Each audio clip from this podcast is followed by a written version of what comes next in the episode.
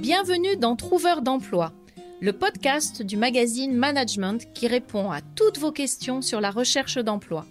Je suis Christelle Defoucault, ancienne recruteuse et spécialiste de la recherche d'emploi, et je suis là pour vous aider à garder le moral et à décrocher un job ou un stage. Je vais aborder aujourd'hui le sujet suivant. Comment bien se vendre face à un recruteur? Trouveur d'emploi, le premier podcast qui vous aide à trouver un emploi.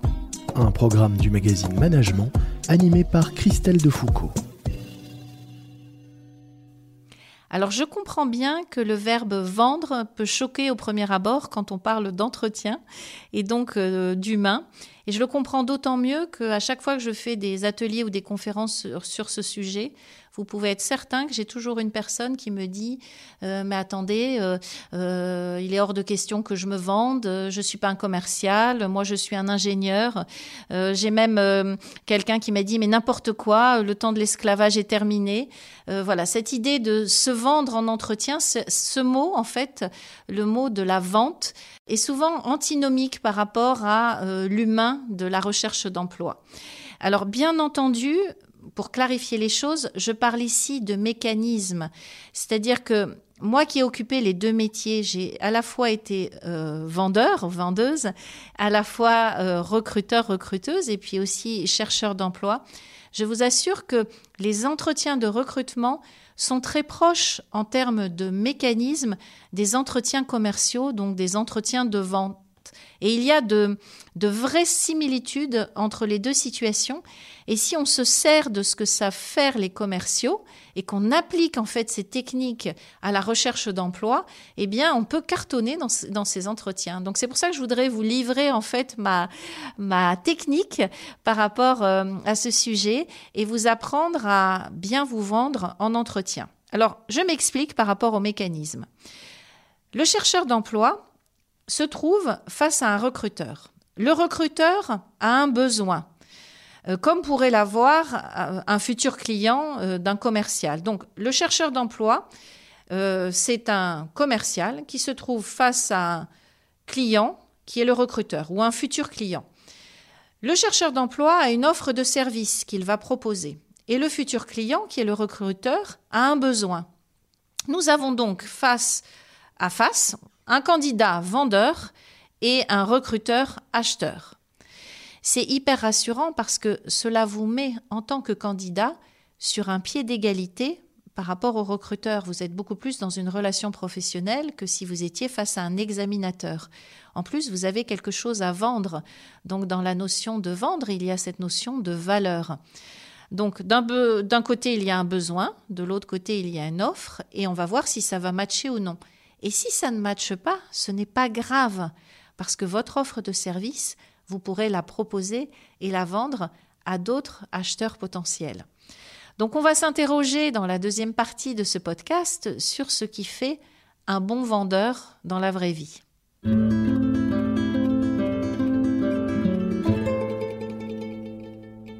Alors pour ceux qui connaissent ce métier, ce sera plus facile de répondre à cette question, mais est-ce que vous savez ce qui fait la première qualité d'un vendeur, d'un bon vendeur. Alors on pourrait avoir tendance à dire euh, ça va être euh, euh, sa, capacité à parler, sa tchatch, la bonne connaissance de son produit, sa capacité à convaincre, son aisance relationnelle. Certains vont parler de son empathie. Et en fait, moi je pense que la meilleure qualité d'un vendeur, c'est l'écoute. Pourquoi l'écoute? C'est parce que si un bon vendeur, c'est écouter les besoins de son client c'est les analyser. Il va être en mesure ensuite de lui faire une offre adaptée et une offre qui correspond à ses besoins. Le bon vendeur, ce n'est pas le vendeur des années 70 qui fait la promo de son produit, euh, qui met le pied dans la porte et qui décrit toutes les caractéristiques de son produit. Le bon vendeur, c'est celui qui va mettre en avant peut-être une seule chose, mais cette chose-là sera celle qui va intéresser le futur client, le futur acheteur face à lui, parce que il aura avant détecté ce qui peut intéresser justement son, son futur acheteur. Donc en recherche d'emploi, c'est la même chose. Un bon chercheur d'emploi, un bon trouveur d'emploi, ça va être euh, justement quelqu'un qui est capable d'écouter le cœur du recruteur, d'écouter le cœur de l'entreprise qui est capable d'écouter l'autre et de sortir de son propre corps de chercheur d'emploi. Alors comment est-ce qu'on peut écouter un recruteur? Alors on peut déjà l'écouter au travers de l'annonce qu'il a diffusée. Dans une annonce, vous avez énormément d'informations sur euh, l'esprit de l'entreprise, les valeurs de l'entreprise, sur le salaire, sur euh, les missions, sur euh, les prérequis. Voilà, vous avez déjà une idée de ce qui est attendu par le recruteur. Comment est-ce que vous pouvez écouter le recruteur En allant sur son site internet et vous, allez voir ce qu'il diffuse, comment ont l'air de se comporter les salariés? Un peu identifier son âme, en fait, euh, voir quelle est son âme de recruteur ou son âme d'entreprise. Vous pouvez, si vous vous intéressez spécifiquement à la personne, aller également sur LinkedIn, faire une recherche et voir qui est ce recruteur, quelles sont ses valeurs, qu'est-ce que vous avez comme point commun, pour pouvoir après plus facilement écouter son cœur. Et quand vous êtes en entretien, l'écouter, c'est aussi voir qui il est, voir ses réactions si c'est quelqu'un qui est volubile, si c'est quelqu'un qui est plutôt sur la réserve, est-ce que c'est quelqu'un qui est en retrait? Voilà, essayez de d'entendre la personne qui vous fait face. Et à ce moment-là, vous allez vous dire, je vais lui raconter ce qui l'intéresse. Donc je vais lui raconter ce qui l'intéresse quand il va me demander de prendre la parole à l'occasion de ce fameux pitch où je vais me présenter, je vais me présenter en fonction de ce qui l'intéresse.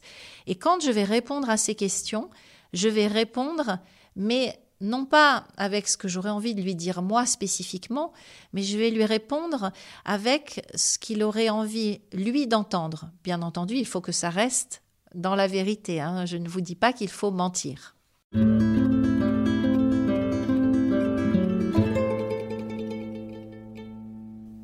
S'intéresser au recruteur, ça va être aussi regarder son environnement. Si vous avez la chance de rentrer dans son bureau, vous allez peut-être voir des photos, vous allez peut-être voir des trophées, vous allez peut-être voir son ordinateur. Est-ce qu'il y a du désordre dans son, sur son bureau? Vous allez avoir des indicateurs visuels qui vont vous permettre de connaître un peu mieux le recruteur. Euh, la façon dont lui parlent euh, ses collègues.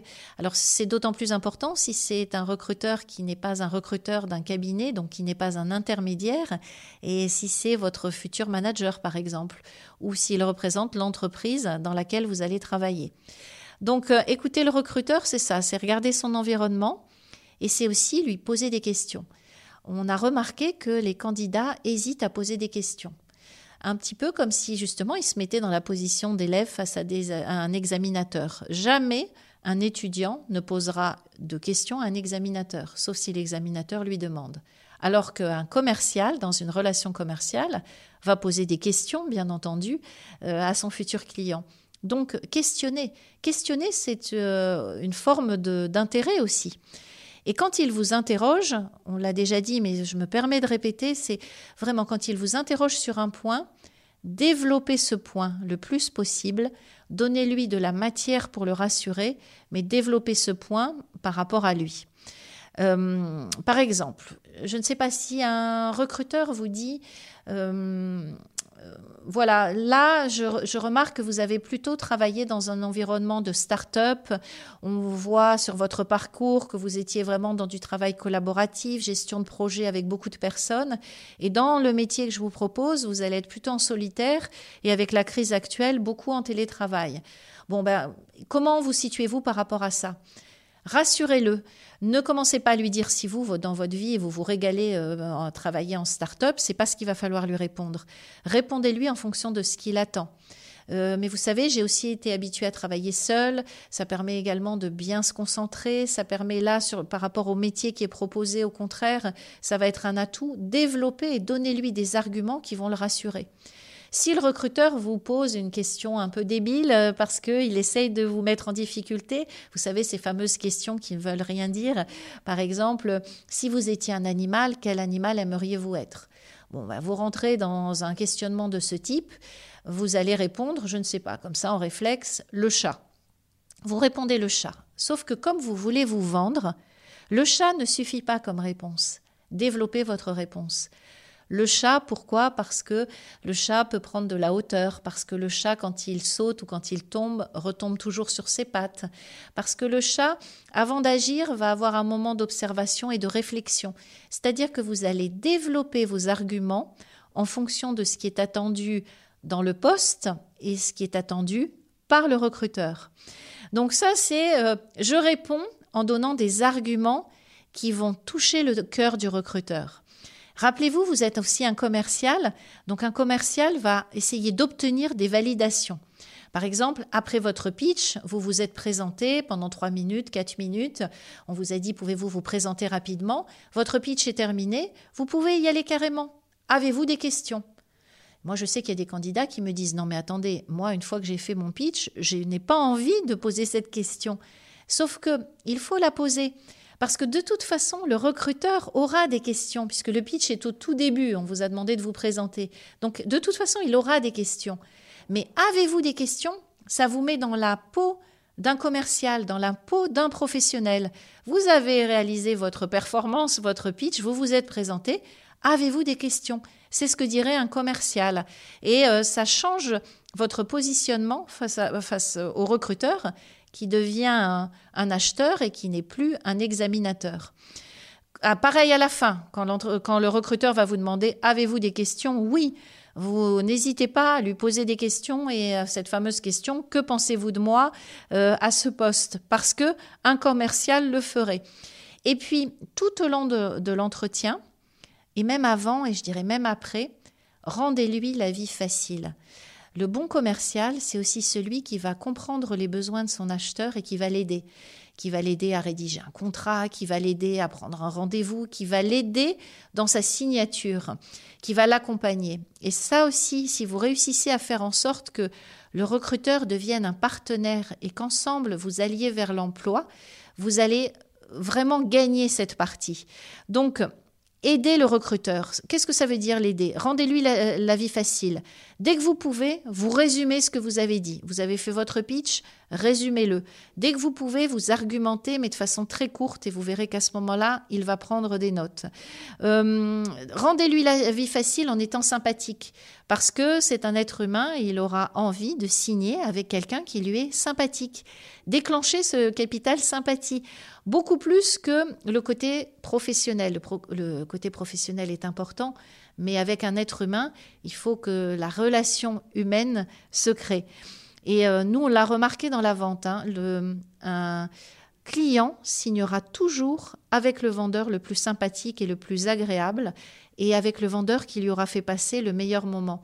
Donc ça aussi, c'est quelque chose que vous devez vous dire, c'est pendant l'entretien, il faut que je réussisse à passer un bon moment mais il faut également que je fasse passer un bon moment au recruteur qui est face à moi. Et donc pensez au sourire, pensez au regard. Voilà, il faut que euh, l'entretien soit agréable pour les deux. Parce qu'un recruteur se souviendra toujours d'un entretien qui a été agréable avec un candidat.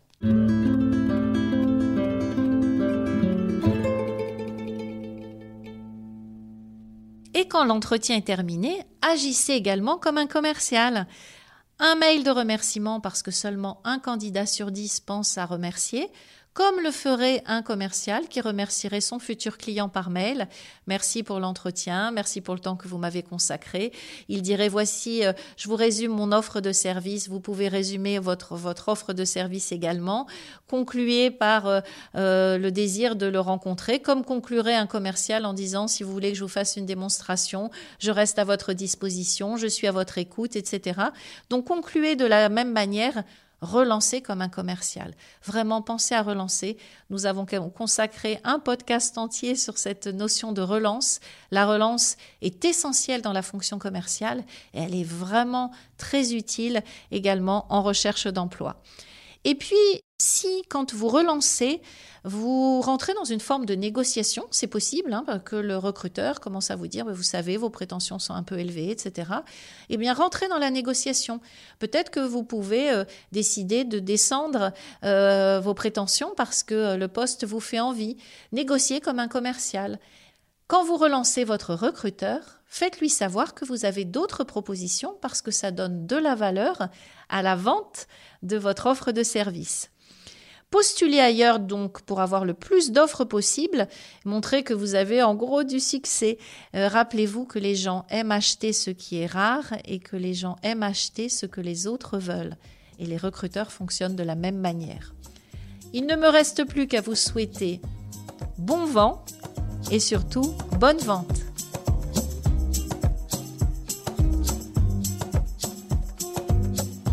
Retrouvez-nous sur LinkedIn, sur la page de management ou sur la mienne. N'hésitez pas à me poser toutes vos questions, même les pires, et j'essaierai d'y répondre dans un prochain épisode.